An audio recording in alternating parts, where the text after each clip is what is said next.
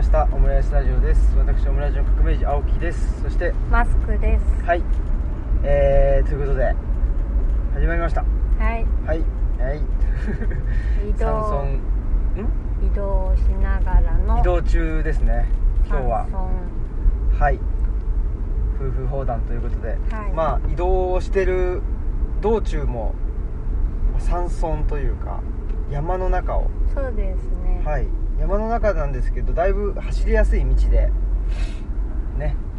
そうですえーと三重県のあの松松坂松坂。松坂かな？松坂？多分。ですかね、えーからの帰り道ですと。いうことで、まあ、東吉野村からあの松坂っていうのは実はすごくあの行きやすい道がそう通ってましてですねはい。あのー幅も広くってでえーっとねまあまっすぐで、えー綺麗でですね。ね。非常に走りやすいと。道の駅なんかもねうん。大きいのがあったりして、そうそだからすごいあの行楽に行くのにううん。とてもね都合がいいというかはい。なんかちょうどいいんですよね、うん。と言いつつあの初めて行ったんですけどね。あそうですね、はい。まあ、えー尾鷲に行く途中でねえー、と大体まああのその途中の道のりはしてたんですけどあの松坂には行かずにね、えー、と尾鷲の方に行ってたことが多かったんでそうですね、はい。あの松坂に行ったのが前はその山崎正弘さんと行ったのでああそうだそうだ。あのな名張ね。張経由だったりとかして、東吉野直でっていうのがあんまなかったのでだ東吉野からも行きやすいんだなっていうのが、まあ、考えてみれば伊勢街道だから、うん。そうか行きやすいよなっていうのを実感してますね。はい。はい。そんなことで。えっ、と今日はですね、えーマスクさんの、まあ、持ち込み企画と。はい。はい。持ち込んじゃった。持ち込んじゃったと。いうことですけどはい。何でしょうか？はい。えーと来年ぐ,、はい。らいに、えー、とジンをうん。ちょっと発行したいと思ってはい。売ります、お。はい。でえっ、とまあ。何の陣なんでしょうそうですね。あのまあちょっとそのリブリブロレビュー2になるのか、うん。ルッチャー4になるのか、うん。まあわかんないんですけどはい。で一応そのと特殊幽霊というはい。ことでうん。あのすごいなんか豪華な人ね豪華な方にも書いていただいたりとかしていますよ、執筆陣がね。そうですね、はい。執筆陣が素晴らしい面白い陣になりそうだなって。でまあなんか特殊幽霊なんですけどはい。なんで幽霊かっていうとあもうこれも言っていいかな。まあオムラジで別に言ってもいいよね。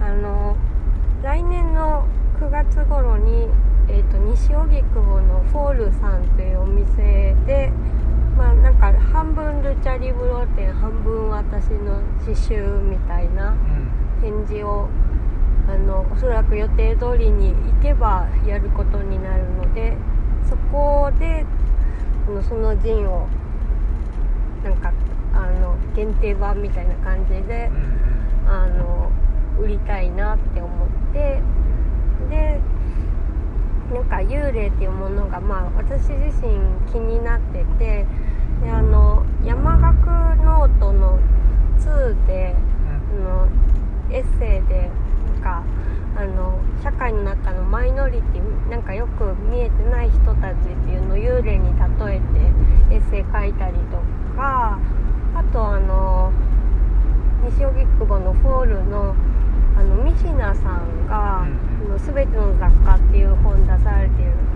んですけど全ての雑貨の中の一節であのまだ幽霊にはなりたくなかったみたいなうん。ことを書いててうん。それが折々の言葉に載ったんですよね。だからちょっと幽霊がうん。こう熱いと思って、まあ、あしかもあのね。あもうし執筆陣も言っていいのかなこれは。うんいいいいかな？内内緒まだ内緒かな？内緒にしとこうか。もうそれは内緒にしときますが、はい。まあ、そう書いてくれる人もなんかちょっと階段にあの凝ってたりとかする人もいいるので、はい、ぴったりかなと思って、うん、その仁科さんのうん。幽霊っていうのはどういう文脈だっけね？あなんか社会の中のなんか幽霊みたいな漂ってる人みたいな、はいはあの文脈であ出てきーた、うんだと思います。なんかうん。西荻窪ってなんかこのやってんだかやってないんだかみたいな店がいっぱいあってとかなんかそんな文脈で多分出てきたと思います、うんそうなんです。うんはいそういうことでそのまあジンを作るという時にまあその特集が幽霊っていうことででなんでしょう？でなんでしょうね。まあだからあの展示もちょっとこう幽霊みみたいな幽霊の目線みたいななんだろうな。なんかまあじ私自身自分のことを社会の中の幽霊みたいなもんだと思ってるんですけどあえじゃあその幽霊の目線っていうのは寂しいものなのかどうかなっていうなんか目線でちょっと展示を考えていますあはいなので、まあ、それに合わせた陣を作りますよお楽しみにっていうはいはいことですで今日の持ち込み企画っていうのは？持ち込み企画っていうのは？ん？は？えその幽霊について今日はあのあそうです。か語り合うんじゃないんですか？語り合うんです。はいそうです。ごめんなさい、はい、あのエッセイを今うん、書いていただいてて豪華な方々に書いていただいてて、でそれ以外にちょっと幽霊についてあのあなあなた様と、はい。革命児様と喋ろうかなと思って。ああの持ち込みました。あはい。それをまああわよくば、えー対談という形で収録したいといううん。ことですね。そうですね。文字起こしして収録したいなと思いますので、はい。お手合わせよろしくお願いいたしあまあわかりました。で僕も一応エッセイ書く予定なんですけど、うん。まだ書いてないっていう。すそうですね。今執筆陣の中ではい。まだ唯一書いて唯一書いてない。ご多忙ですね。すいません。執筆陣の方もねご多忙の中あのご多忙ですね。ね書いていただいてるんで、まあ、単に筆が遅いということなんですけど、はい。じゃあまあ早速ね幽霊についてということで、はいはい何かあれでしょうか？えーっとじゃあジングルを鳴らそうとしてる気配がありますけど、この番組は図書館、パブリックスペース、研究センターなどを内包する人文地の拠点、ルチャリブロの提供でお送りします。はい。はい。そんなことで、えーまあ、幽霊とは何なのかという。そうなんですよね。なんかでもあのゆ昨日の夜もちょっと移動しながらちょっと喋ってたんですけどあのわ私が大体あの幽霊の出てるあの映画見たっていうと全部あの革命児さんは見てない。うん。怖いもんっつってうん。言ってたんですよね、うん。なんか例えば、まあ、例を挙げるんだったら「シックスセンス」とかねうん。ナイト・シャマラン監督の。うん。かまああと何言ったかな。あまあリングリングとかも見てないですよね、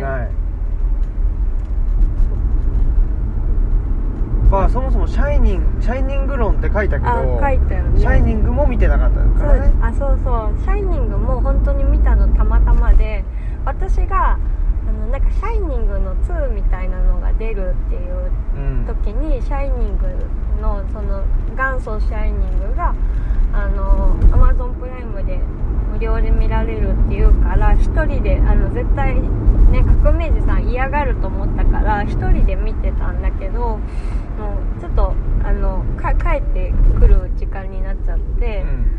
あ僕がね？あそうそうそうそう、帰ってくる前に終わる予定だったのにちょっとく帰ってきちゃって、はいはい。でごめんだけどちょっとご飯食べてから続き見ていいって言って続きだけちょっとなんか一緒に見たら、うんうん。うわ怖い怖いって言ってたっていうね、エピソードがあるぐらいだから。でもその後にまたもう一回最初からあそうですね。見たんだよね。うん。いや、うん。そうそう。なんか私からしたら「あのシャイニングの」その途中から見た部分っていうのはもう怖くないところだったの。あそのんなんかすやっぱりさいなんか前半のこの静けさが怖いっていうかあ、何何かが起こる前の、うんうんなんか予感みたいなものが一番怖いと思ってるから、のそこもぜひ見てくれって言って、見てっていうことだったんです。よ、でもその怖いから見たくないとか怖いな怖いなって言ってたじゃないですか、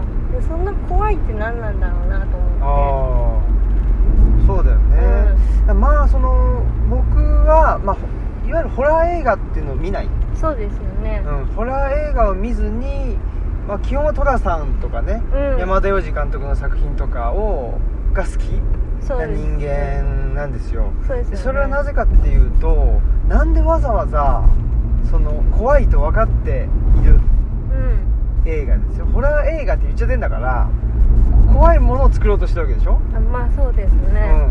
うん、で怖がらせようとしてるわけじゃないですか、うん。なんでわざわざそういうものをね見るんかなっていうことですすごい単純にね、そうですうん。ね、まあ、ただなんていうのかな。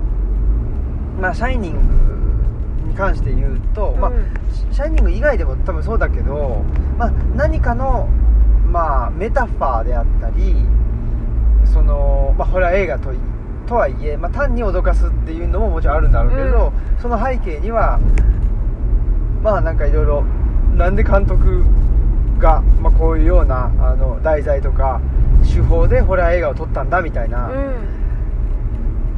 のをね考えりゃまあそれはそれはそれで面白い気もする。うん。だからちょっとメタ的に見るっていう感じなのかな。メタ的に見ないとうん。楽しさがよくわからない。あまあそうそうだろうね、うんまあ、でもまあなんだろうね私私でもホラー好きってほどでもないとは思うんですけどなんか本当にホラーが好きでホラーいっぱい見てるっていう人はなんかもうあのホホラー映画ってあんま人気ないからうん。あのパターン化していって、うん。でその中のそのなんかあの工夫を楽しむみたいな手作り感とか、その低予算でこんな工夫をしてるとか、あのそういう部分を見る見て楽しむっていう楽しみ方もあるんだそうですうんね。うん。でもやっぱまあそれねあの垣内さんとかそういうそあのーそうですね。ゾンビ映画の話。でゾンビのね。だ僕もあの本読んだからあのー雑談オブザ雑談オブザ・デッドね、うん。読んだからす分かるんだけどまあにしてもやっぱりそのメタ的っちゃメタ的じゃん、まあそう見方がね。あそうですね、うん、だからその構造とかう、んうんうん。あのまあ、題材の共通性にせよすごくまあそのねなんていうの？うんまあ単にゾンビが好きっていうのももちろんあるのかもしれないけど、うんまあ、なんで好きなのかっていうのをなんていうのかなあの語り合ってる本じゃないですかあれはね。で例えば僕だったらなんで男はつらいよが好きなのかみたいなことで言われたらまあ僕もだからそのメタ的な説明っていうかな、うん。なんかそのどういうまあ男はつらいよからどういうものを読み取って、えーいるのか、うん。で男はつらいよの中には何何が、えーと描かれていて、うん。だから楽しいんだみたいな説明もするんだけどでも基本的にはやっぱり僕は元気な渥美清が好きなんですよ。元気な渥美清の姿を見たいっていうもうきり言ってそれだけなの。なんか結構だから生理的な話っていうか。そうそうそうそうそうそう。で渥美清が急にもうなんかすごい眼光鋭く人殺しそうな目をしたかと思うとニコって笑うみたいな、うん。あの緊張と緩和じゃないんだけどそのギャップ萌えみたいな、あまあ、今の話であの今の言葉で言うとね。例えばそうですよ。だからそういうすごくなんていうの？あの脊髄反射的なものがね、うん。ダイレクトなものがやっぱり僕は好きだなっていうのもあったりするわけですよ。だからそう考えるとそのホラーが好きとかっていう人は例えばねその何？今血がバーシャーって飛び出るのが好きとか首が切られるのが好きだとかそういうのは多分あると思う。あそうですね。ですよ。生理的にそれが大丈夫じゃないとそうそうそうそう。楽しめない。そうそうそうそう。だから、うんうん。なんやかんや言ってもそのあの渥美清の四角い顔が嫌いなんですっていう人に対して、うん。男は辛いよってこう面白いよって説明したってしょうがないわけじゃない？もう生理的にダメなんね、そうそうそうそう。あだそれを言ったら私もその映像としてホラーがあのそんなにと見ない。その文章小説ではあのかなんだ怪奇譚って好きなんだけど、映像ではそんなにたくさんは見ないっていうのはやっぱり生理的にそんなにその怖い映像で血がいっぱいとか。がうんたくさん見たいわけじゃないんだよなっていうのはああってだからまあでもそうだなだったら小説には何を求めてるのかなとか思うんですけど。そうなんですよ、だから僕は「男はつらいよは」あの小説で読みたいかっつったらちょっと違う気がするんだよね。ああやっぱ僕は渥美清が見たいから、うんそうだよね。うん、だしまあ三尾編っていうのはあれはあれで面白いんだけど、うん。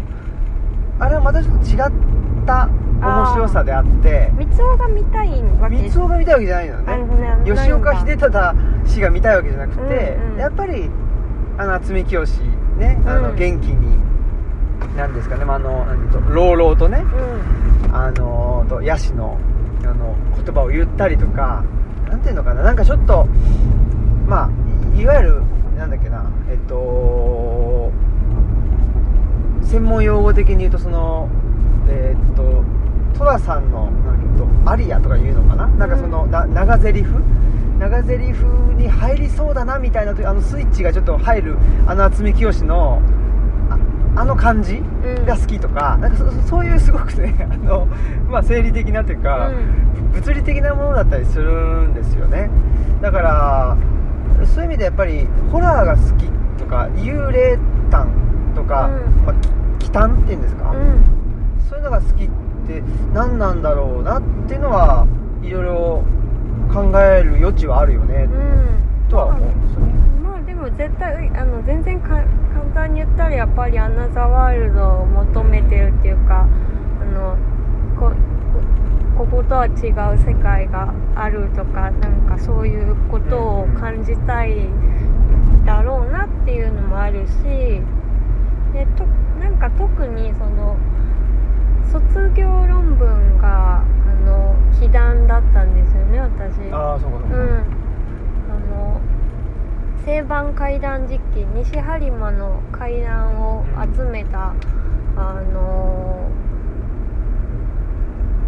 ものなものなんですけど実記なんですけどなんか怪談って言ってもとなんかあの奇談っていうジャンルがなんか面白くて怖い話とか幽霊の話だけじゃなくてなんかちょっと珍しい猫を見たとかそういう話も入ってるなんか不思議なものなんですけどまあでも主には幽霊の話なのかな、でそうでそのも時の幽霊そのきああ奇譚き奇談きあ祈願私祈願のうんやってたのは祈願奇談っていうのはまあ単なる珍しい話っていうのも奇談に入るのかな？あそうですね。奇談っていうのはまたちょっと違うの？あでも祈願一緒ですは珍しい話ではありますね。だからあの清番怪談実記で有名なやつ言うとあの播州皿屋敷はいはい。なんかも入っ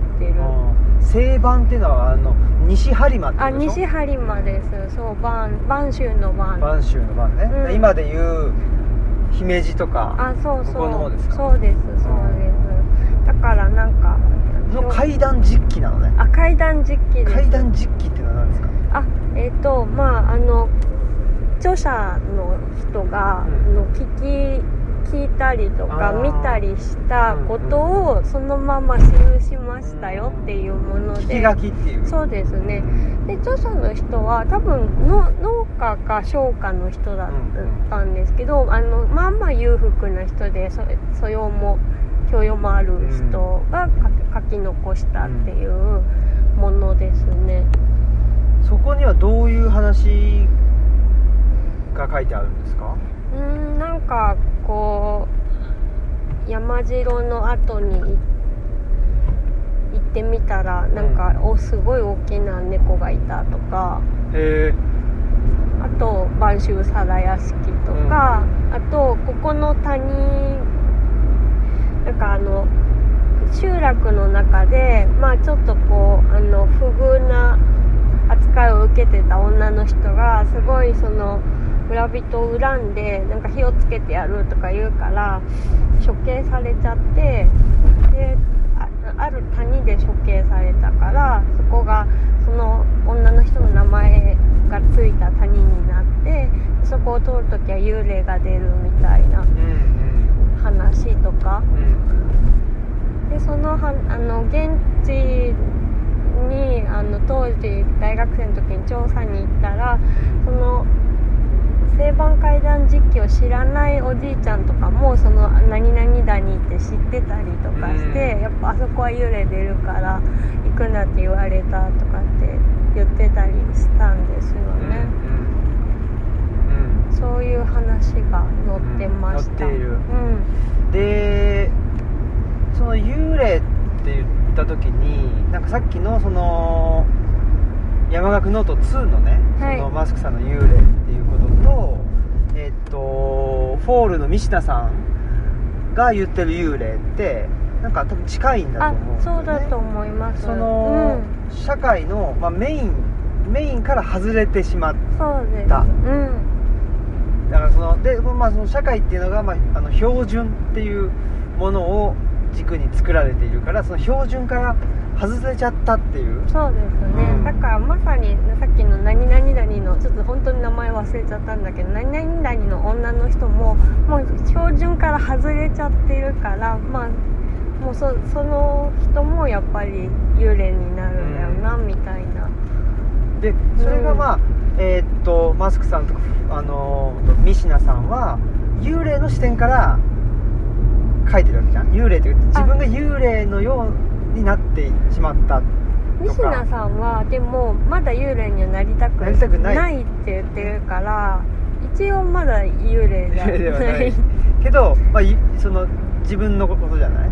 多分そうですね。ねっていうことだと思うんだけどだそそれってある意味実態としての幽霊だと思うのね。あでもその女の人はあ、うん。まあなんていうのかなそのでじ正版、えー怪談実記で書かれてるのは、うん。まあ、ある種その語りとしての幽霊みたいな。語りの中に登場するわけ、あそうですね。だよね。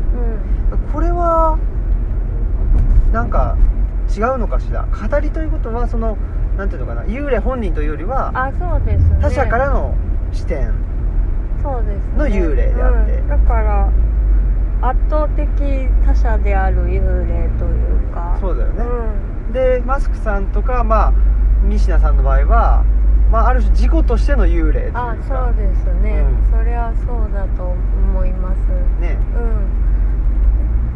ん。っていうなんか違いがうん。あるなと。そうですね。だからそのまあやっぱりその山岳ノート2で幽霊って書いた時に、まあ他から見てなんかなんでそうするかがわからないことをしてる。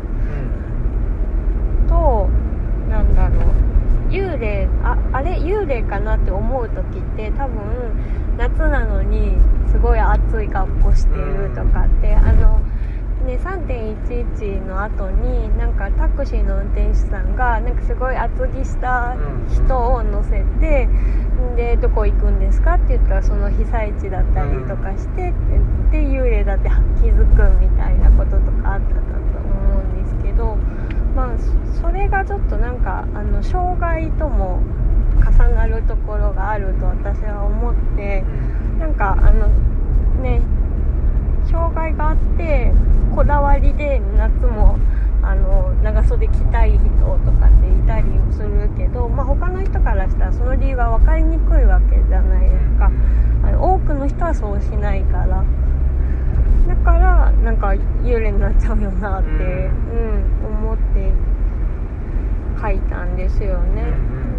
でそれがあの山岳ノートの3で「あの恋がなんだ」っていうエッセイを書いたんですけど、まあ、そこでもそのなんかわーってすごい大きな声で怒ってるおじさんが、まあ、あの閉鎖病棟にいてでなんでかわからない時私もちょっと怖かったんですよ。なんかなんか怒ってるから。で私にも怒られるのかなって思ったら怖かったんですけどなんかそのおじさんが落ち着いてる時にあの自分のことをなんか罵ってくる男の人の声が聞こえるって言っててあそれだったらそれに反論してたんだなと思ったらこうなんか怖くなくなったから、うん。やっぱりそのなんでそうするか行動原理がわからないっていうのがなんかこう幽霊人を幽霊たらしめるのかなっていうのでなんか障害と幽霊みたいなところですごく今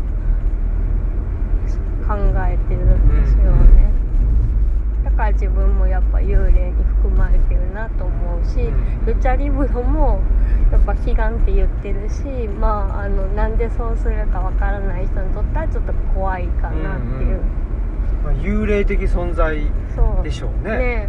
ルチャリブロにしたってそうだし、まあ、障害障害者とか、うん。あとは何だろうななんかそのやっぱり世の中の価値観とは違う価値観で、えー動いてる人とか成り立ってる人とか、ねまあ、成り立ってるもものとかここととかっていうのは、うん。やっぱり極めて幽霊的な存在として、えー扱われるね。ということは分かるうんよね。なんかどうやって続いてるのかわからないお店とかね、はいはいはい。なんかん何を目的にやっているのかわからない場所とかね、もうなんかねやっぱり幽霊とかそういうだからむ昔はそういうことを意識してなかったけど、まあ、祈願とかを研究したりとか幽霊体に興味があったっていうのはなんかその理由がわからないことに対する恐怖みたいなの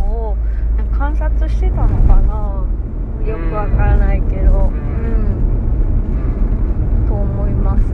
はいね。だからまあやっぱり言言っているのは実体としての幽霊というか。あそうですね。うん。語りとしだから逆に語りとしての方にいけないのかな。なんか。うん。でもそれはそうかもしれない。なんか、うなんて言うんだろうな。うーん。そうですね。んその、幽霊っていうのはまあいわゆるその社会の外にいる存在だと思うんうん、ですよね。ね、うん今の話で言うと、ん。でその社会の外に自分もいるからその幽霊的なその存在についてそのい幽あ幽霊怖いっていう風に言えるってことは完全にやっぱり自分が社会の内側にいるっていう風に思ってないとね。幽霊を怖がれないみたいな、そうですね。うん、ことはある気がしてうん。ますね、そうですよね、うん、でもねなんて言うんだろうな。あの、まあ、このね、えっと、オムラジでも何度か言ったかもしれないんですけど「あのダークナイト」っていう映画バットマンのね、はい。映画をあのマスクさんと映画館に見に行った時に終わってからねもう開口一番あのいやジョーカーはジョーカーがあの時ああしていなければ何？とかと勝てたのにみたいなことを言ってたんですよ、全然覚えてないけうん。ど、だからもうなんていうの？もうそのあれってバットマンが社会の内側にいてでジョーカーが社会の外。という一応その立て付けなんだけどあのその社会の内側を守ろうとするとか、うん。社会の内側にいるんだっていう風になんか信じ込んでるとか、まあ、バットマンはその自分一人でも社会っていうのを守ろうとしてるわけだけどあそうですね、うんそれ自体がすごく実は病んでるんじゃないかっていうそうですね、うん。だから話なんだよね。ねそのどどっちを取るかみたいなあのも時にこう意外とその社会の外にいる囚人たちの方がその市民一般市民よりモラルの高い決断をしたりとかするっていう話なんですよねあれは。あれは、まあ、ある意味ね、えーっとアメリカと,、えーっと世界の関係っていうのをあのーなんていうのかな、まあ、映し出してるうん。いてアメリカがね、まあ、世界の警察とかアメリカ的な正義っていうのが本当正義だと思ってやってきたんだけど、うん なんか実は全然そうじゃないんじゃないっていうね。そのだ誰のためにもなってないんじゃないかっていうのが、まあ、あのテーマとしてあると思うんだけどその時にあれを見た時にそのもう瞬時にジョーカーに感感情移入というかジョーカー目線であの、えー見てるということはですねこれはもう幽霊を怖がることはできないっていうことなんでしょうね。そうですね、うん。ゴッサムシティをね手にする目線を。そうそう。手にするっていうかゴッサムシティを落としたいんですよね多分ジョーカーは、うん。悪にこう貶としめたいんですよね、うん。それをどうやったらいいかっていうのをそうそう。一生懸命考えて。考えている、まあ、そういうような感じじゃないですか。そうですね、はい。でもね語りとしての幽霊のをずっと読んできたはずなんだけど、うん。それを読みながらそっちの幽霊の側の方のこうことを考えていたのかそうなんじゃないいですか。だから結局語りとしての幽霊っていうのはうんこれはまあいろいろ一概には言えないかもしれないけど語られるということによって存在あそうですを、まあ、認められるというか、語られることによって初めて幽霊が存在するとも言える。あそうですね。あの、まあ、そでこの存在するっていうのは社会の内側に内側に存在するってことなんだけどね、うん。だから社会の外には幽霊っていうのはずっと存在はしてるんだろうけど社会の内側の人が、あのー幽霊っていう風に語ることによって、まあ、初めて、あのー存在することになるっていう、うん。語りが佳境しないとそこはつながらなないいっていうことですよね、うん。だからそれをむ求めてたんじゃないですかね。ああなるほど、うん。あそっか。だからか佳境を求めてたっていうことなんですかね。うんうんそうか。だからそれがその本っていうのは、えーっと窓であるっていう。はいねまあその何？アナザーワールドそうですね。うん。への窓っていうのも言ってたりするじゃないですか、だからそれはそういうことなんじゃないかな、まあ、その佳境するっていうのはまあねとププリッチングするっていうと本当に行ったり来たりうん。できるようになるっていう、あのーことを考えがちだけど、うん。決してそうではなくて。あそうですね。なんか例えばか壁に穴がちょっと一つ開くだけでももう空気が入ってくるとか。そうそう、ん。だし向こう側が見えるっていうのはやっぱりすごく大きなことで。そうですね。まずうん向こう側があるんだってことが分かるっていうのもすごく全然違う。うん。ないかもしれないこの壁の向こうに世界はないかもしれないって思ってる時とあるって分かった時では全然違うと思う。ね。うん。って思うので。まあだからなんかそんなような。そんなようなどっちがいいんだろうこっちのかな。そんなような気がしますね。だそうあのうん。そうですそのねが幽霊団にそれを求めて求めてる、たんでしょうね、うん、で僕はどっちかというと社会の内側の人間あのし視点からいや社会の外側っていうのを想定することによってその社会の内側が初めて存在するというふうにもと思ってるので、あうんまあ、そういう意味ではなんていうのまああのねえっと2つの原理を行ったり来たりっていうことで言ってるわけだけどやっぱり社会の外がっていうのをしっかりとあの語るうん。ことが大事だから僕はなんていうのかな実態として自分のことを幽霊だとは思ってない節がある気がするんですよね。そうですね、なんか私あのこれ話まとまるか全然保証ないなくて喋り出すんですけど、はい。あのさっきのシックスセンスうんで気になる設定があってなんかこれ前前も喋ったことあるかもしれないんだけどあの幽霊同士が見えないっていうなんかうん。法則があるんですよね、なんかそれがまあちょっとあのクスセンスのラストにも関わってきたりもするんですけど、なんかその社会の外にいる例えばマイノリティとか同同士でなん見えないっていうのはなんだろう苦しみに閉じ込められちゃってる状態。自分の苦しみだけに閉じなんかもうあの閉じ込められちゃってる状態になったからなのかなと思ったりとか、うん。そのなんかお互いにないっていう設定が結構大事な気がしていて気になってるんですよ。それでもお互いに見えないっていうのは、うん。映画的にお互いが見えてませんよっていうのが描かれるっていうのももちろんあると思うんだけど、うん。まあ登場人物として両方見えてる人っていうのは出てくるんですか？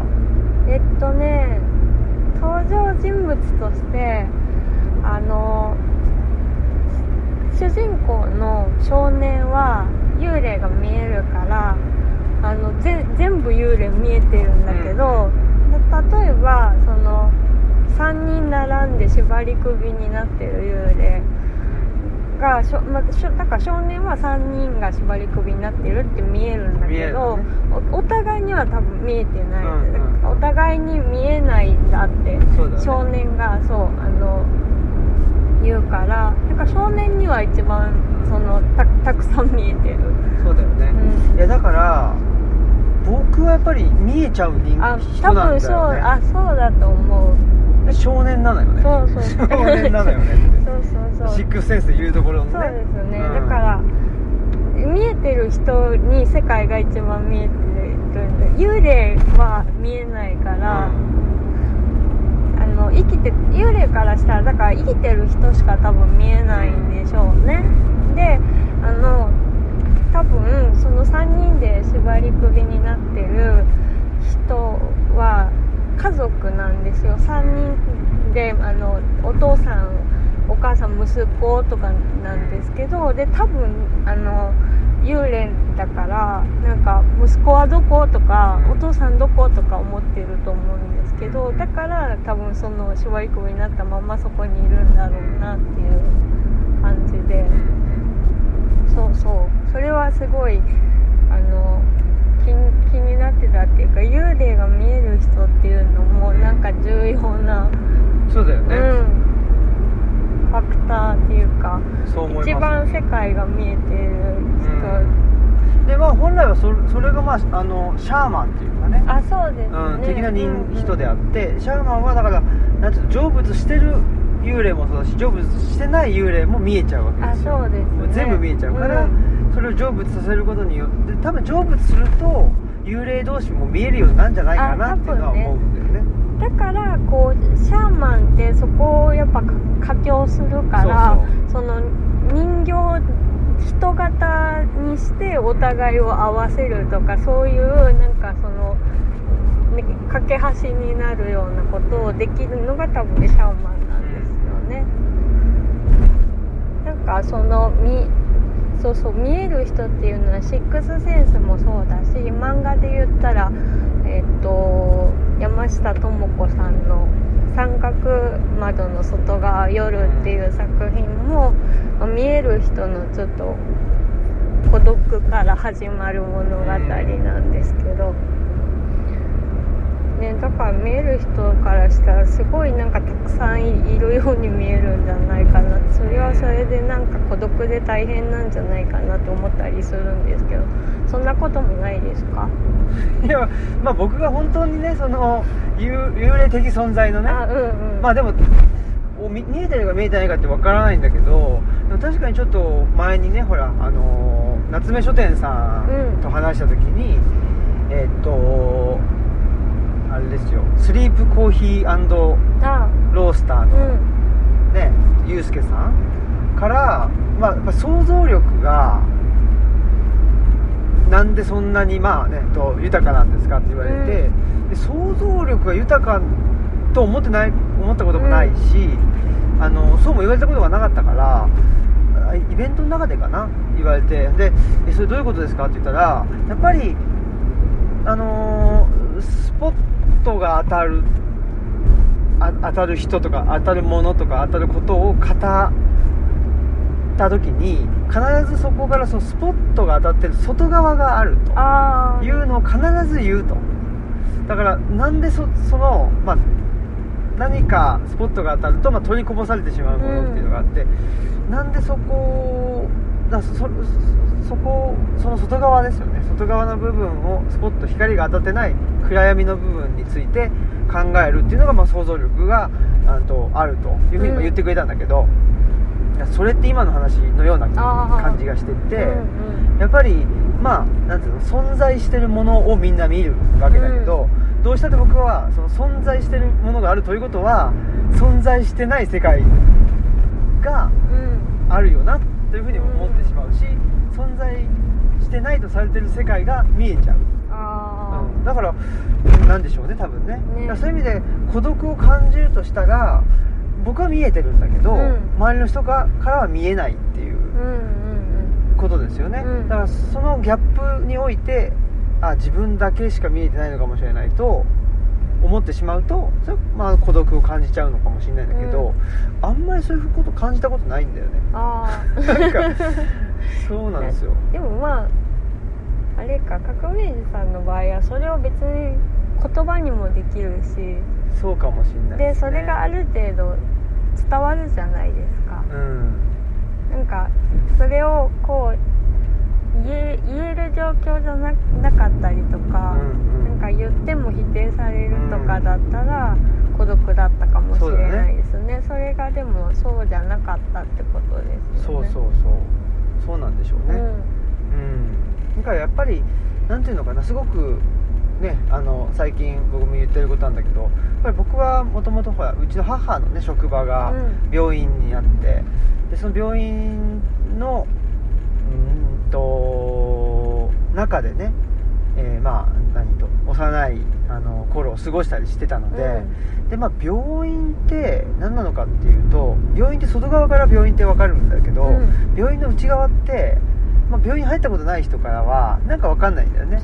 ね。なんか具合が悪い人が行くとこみたいな、うん、うんでそういうそういう場所っていくつかあって、うん。まあそれこそ刑務所とあか あのまあねあのそういう、まあえー、と塀の中とか言われる、まあそういうようななんていうのかねなんか具合が悪い、まあ、うん。普通の標準とか健常な人が行かないようなところ。あそうですね、うん。だからなんかそういうところの中で育ったから、うん。そうあですね、うん病院に絶対行きたくないっていう人結構いますもんいるいねる。入りたくないとか。そうそうそうそう。それって一種の、なんていうのか幽霊が怖いじゃないけどあそうあそうですね、うん。だからそっち側になりたくないっていうことなんでしょう。ん、うん、なんかそんな気がするよね、う、うん。うんそういう意味では僕はなんていうのかな、まあ、言うだから2つの原理を行ったり来たりってもしかしたらそういうことなのかもしれないね、その病院の中と外をあの行ったり来たりうんして育ったから、うんうんうんいやそれはだって具合が悪い時もあるし、うん。ね、具合がいい時もあるし。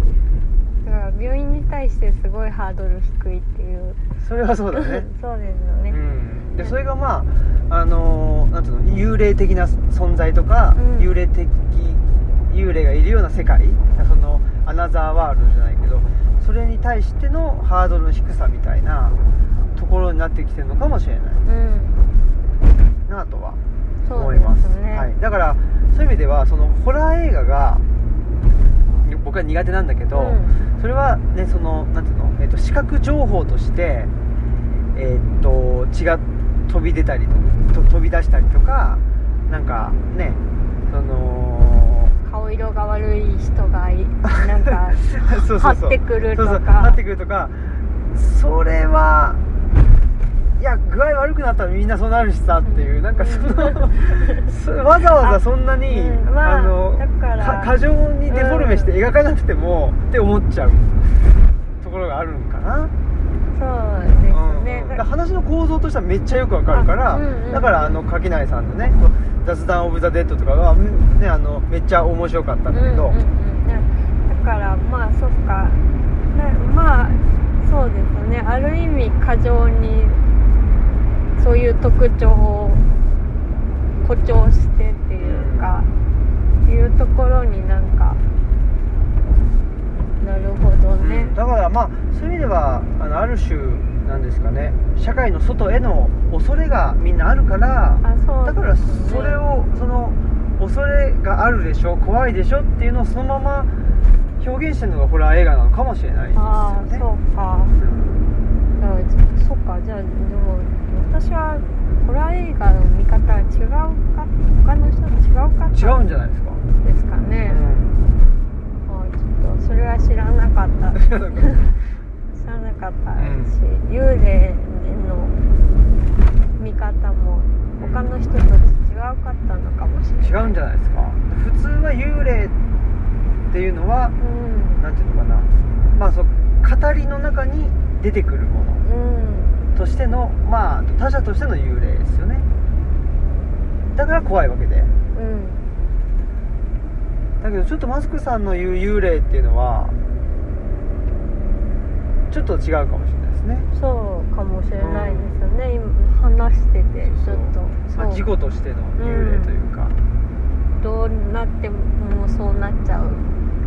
そうそう。みたいな。ところがありますね。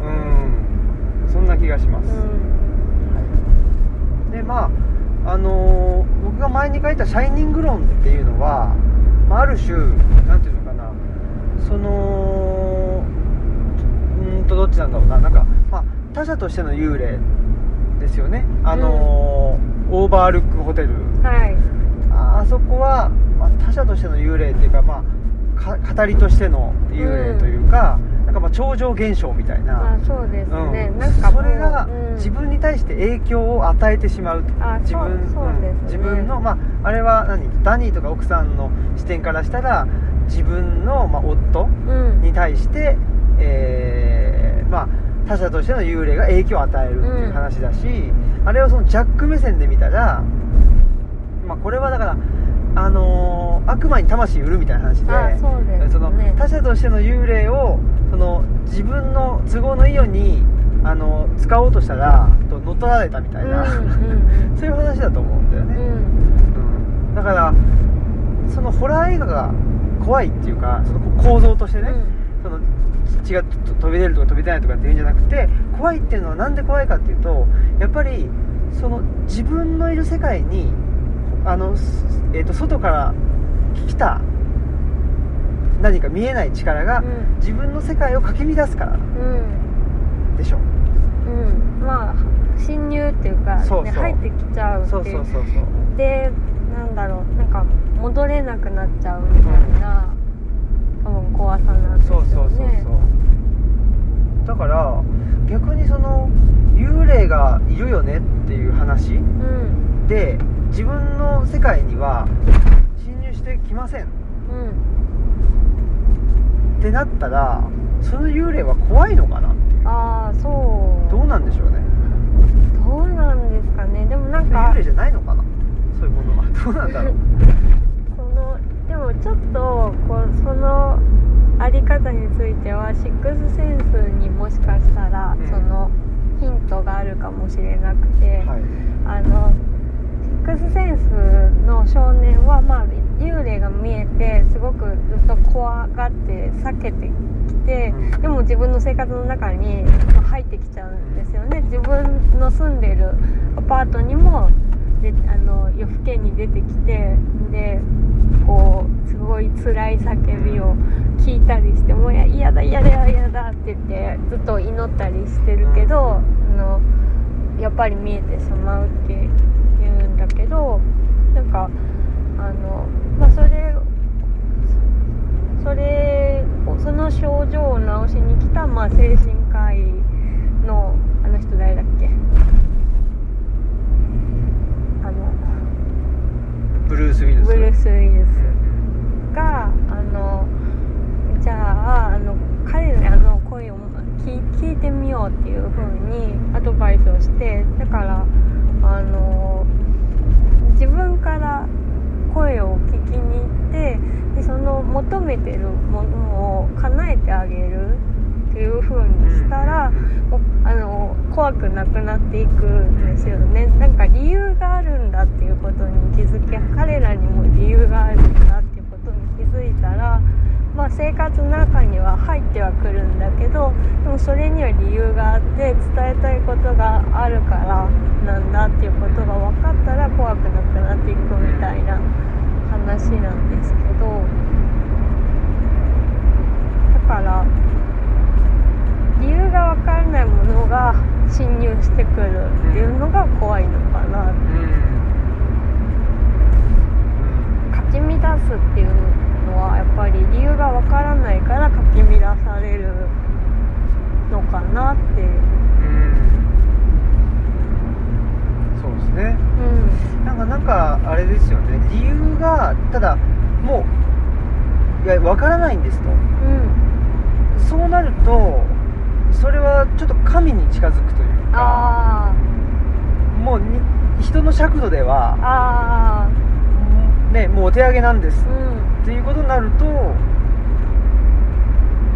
神とか自然とかそういうものに近づくような気がするんだよね、で幽霊っていうのはまあもともとやっぱり人間だったからそういう意味では何ていうのかな。いやなんか理由があるはずだろうとかなんで出てくんだろうとかっていうことだよね。だからうん。そこにいないはずの人がいるとか。あ、そうですね、うん。まあ基本はその同じ人間だと思ってるのかな。幽霊。なんかね人間だと思ってるのかなっていうか。あどうどうなんだろう。どうなんだろう。なんかん自分が幽霊に本当に物理的になっちゃったらって考えたりするんですけどそしたらなんか自分の家のつもりで家にいたら知らない人がなんか勝手に住み始めたりしたら怖いよなとか思ったりするんですけどだからなんかそその場合多分い同じ人間だと思ってるそうだよね。だろうなっうんうんて思うんですけどね、うん。だからそういうことなんでしょうね。ああそっか。質的には、幽霊も人間も一緒なんでしょう。うんそんなのにその社会の中からまああの放り出されちゃうとか見えないものにされてしまうとか、うんう本当は一緒なのにっていうのがあるからそれがまあ恐怖あにつながってくるっていう。そう。ですね。なんかあれですよね。あの青野くんに触りたいから死にたいの中であのね幽霊っていうのは世界と接続が切れた存在なんじゃないかっていうことを言ってたけど、うん。それそういうことなんじゃないかなってね。うん、すごいそれは納得な話で、うねん、だったな。だから熊の幽霊が怖いとかってあんまり言わないもんね。あ確かにね。そうですね、熊は幽霊じゃなくてその本物の方が怖いわけあそうですね。クマは幽霊でも別の方がいいですね。いいよね。本物出てきちゃったらちょっそうそう。とうん幽霊で怖いのっていうのは人間だけじゃないかああそうですね。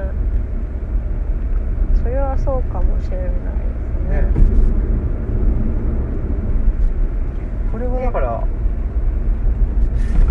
どうなんだろうな。ねえ確かにななんかそのそうやって接続が切れちゃってそのわーってやってるうちに理由がもう自分でも分からなくなってしまうみたいな、幽霊の描写っていうのはあのスケラッコさんの「盆の国」のに出てくる幽霊ってそうだったなって思いますなんか自分の子供を多分亡くしちゃって、うん。でどこどこあの子はどこって探しているうちにもうわけわからなくなっちゃったみたいな、でそれがそうなんか街にも影響を与えてみたいな。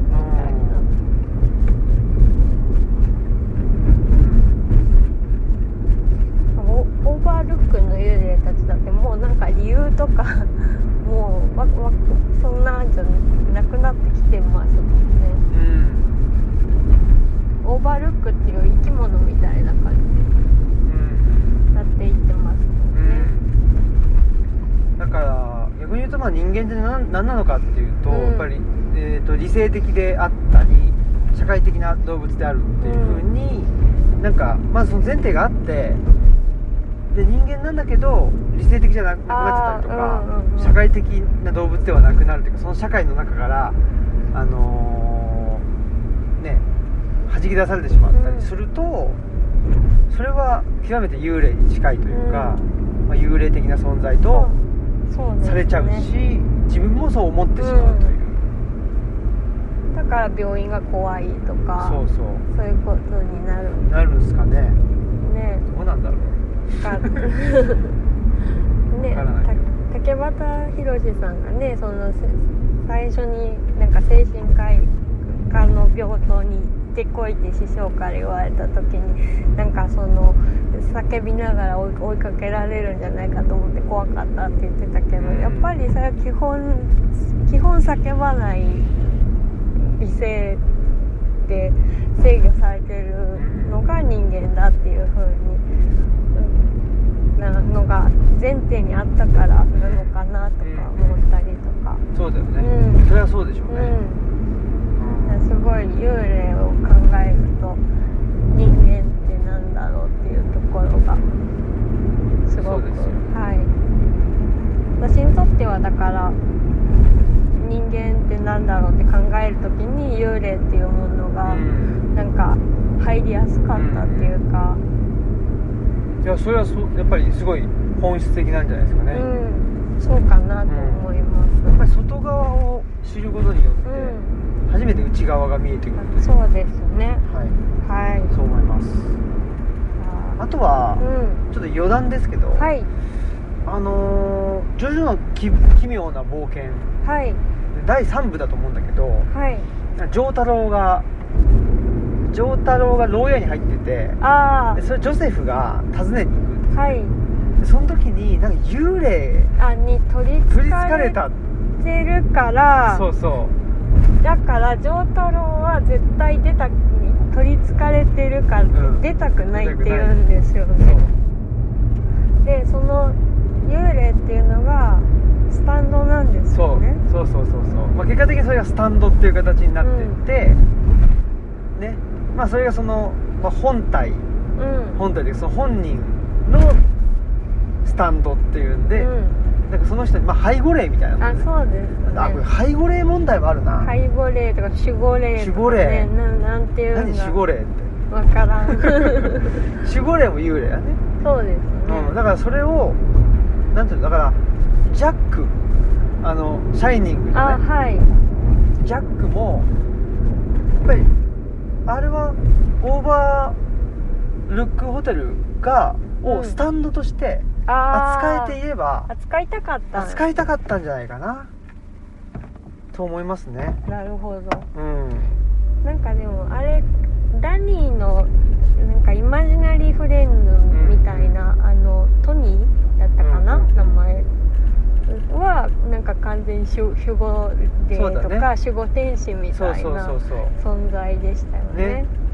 だからそういう意味ではやっぱりなんていうのか幽霊をまあ恐れないことがいいのかちょっとそこは分かんないんだけど、うん。まあ幽霊っていうのは絶対的になんか、あのー人間と対立するものということでも決してなくって、うん。まあ、その人間が内側にいてその社社会の、ね、内側にいる人がまあ人間とすると社会の外にいるのがまあ幽霊だと。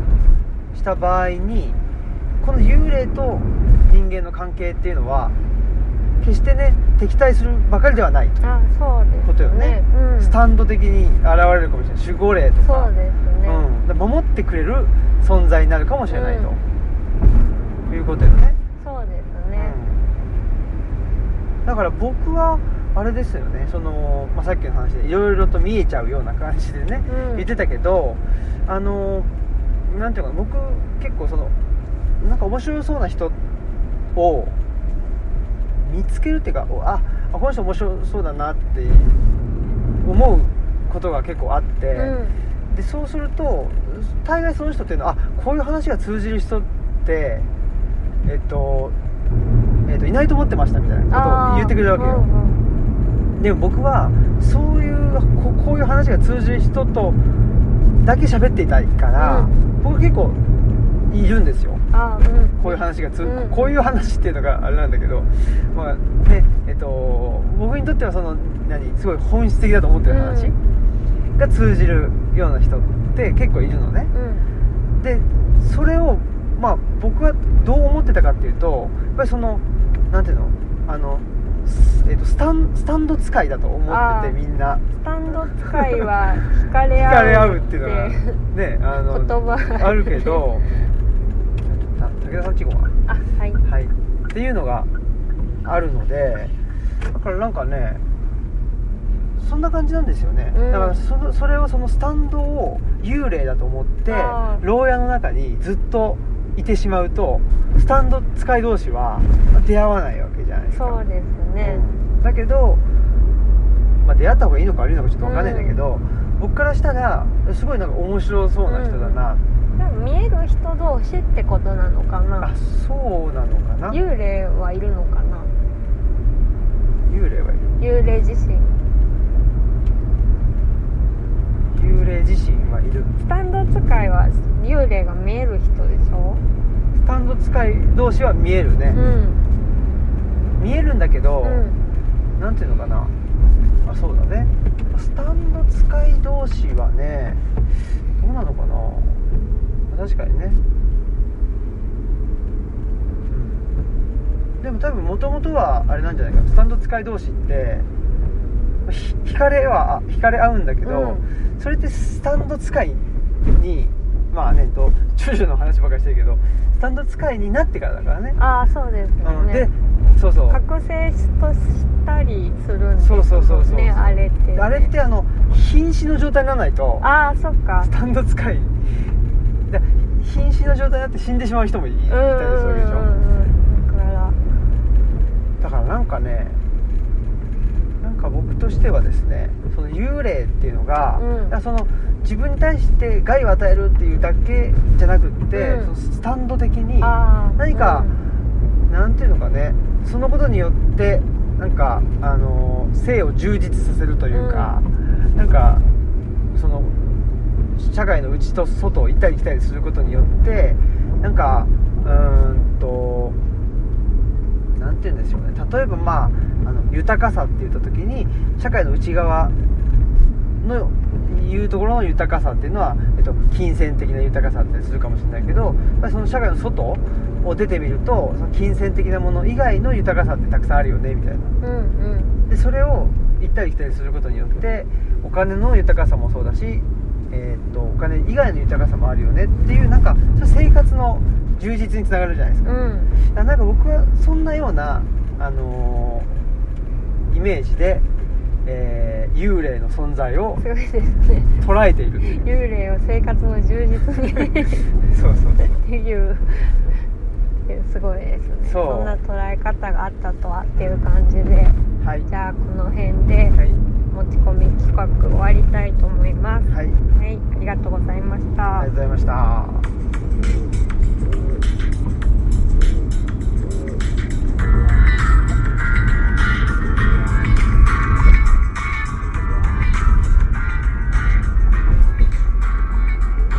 はい。はい。ということでえーっといかがでしたか？あいや面白かった。面白くて目から鱗でしたし、うん、やっぱりでもね見えてる人の方が視野が広いからねうん。そりゃあの革命児さんの方が見えてるものが多いよなっていうのは改めて思いました。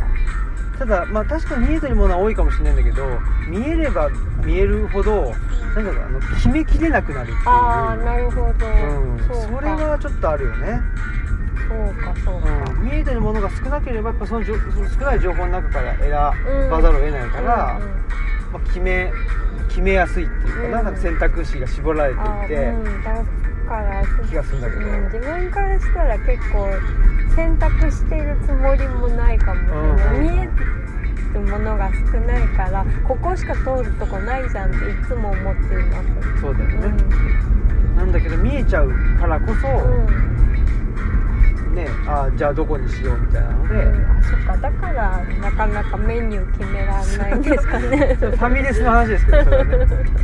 まあでもちょっとイメージとしてはそんな感じかもしれないね、うん、私選ぶの早いじゃないそうそう早いよね、うん。だからまあ一長一短じゃないですか、ああそうか。ないや羨ましいけどね見えるうん、いやでもね僕からしたらねその何？瞬間的にバシッと決められるっていうのはやっぱりね。まあいいよなというかでも。どうなんでしょうね。でもまあね社会としては選択肢を増やそう増やそうっていう人ああの、ね、選択肢が増えることが自由であるってあいう、あの流れなので、うんうん。そういう意味ではまあ一般的には僕の方が自由を感じてるっていうことにはなるんだろうけど、まあ、とはいえねそうだね、まあ、ちょっとその辺り。だからその辺りじゃないですか。この幽霊幽霊さを感じてしまうっていうのは、うん。なんか選択肢を広げることが自由って言われてるんだけどこれ自分はなんかなんていうのかな。その増やせる選択肢がないぞとかあ自分は対象になってねえなとか。あああそれはそうなのかもしれない、そこだったのかなうん感じてたのはまあちょっとうん。この辺の話はまた、えー継続してはい。やっていきましょう、はい。で僕もこれからエッセイを頑張って書きます。はいお待ちしてます、はい。ありがとうございました。はい。では、えー本日のオムラジのお相手はオムラジの革命児青木とマスクでした。さよなら。さよなら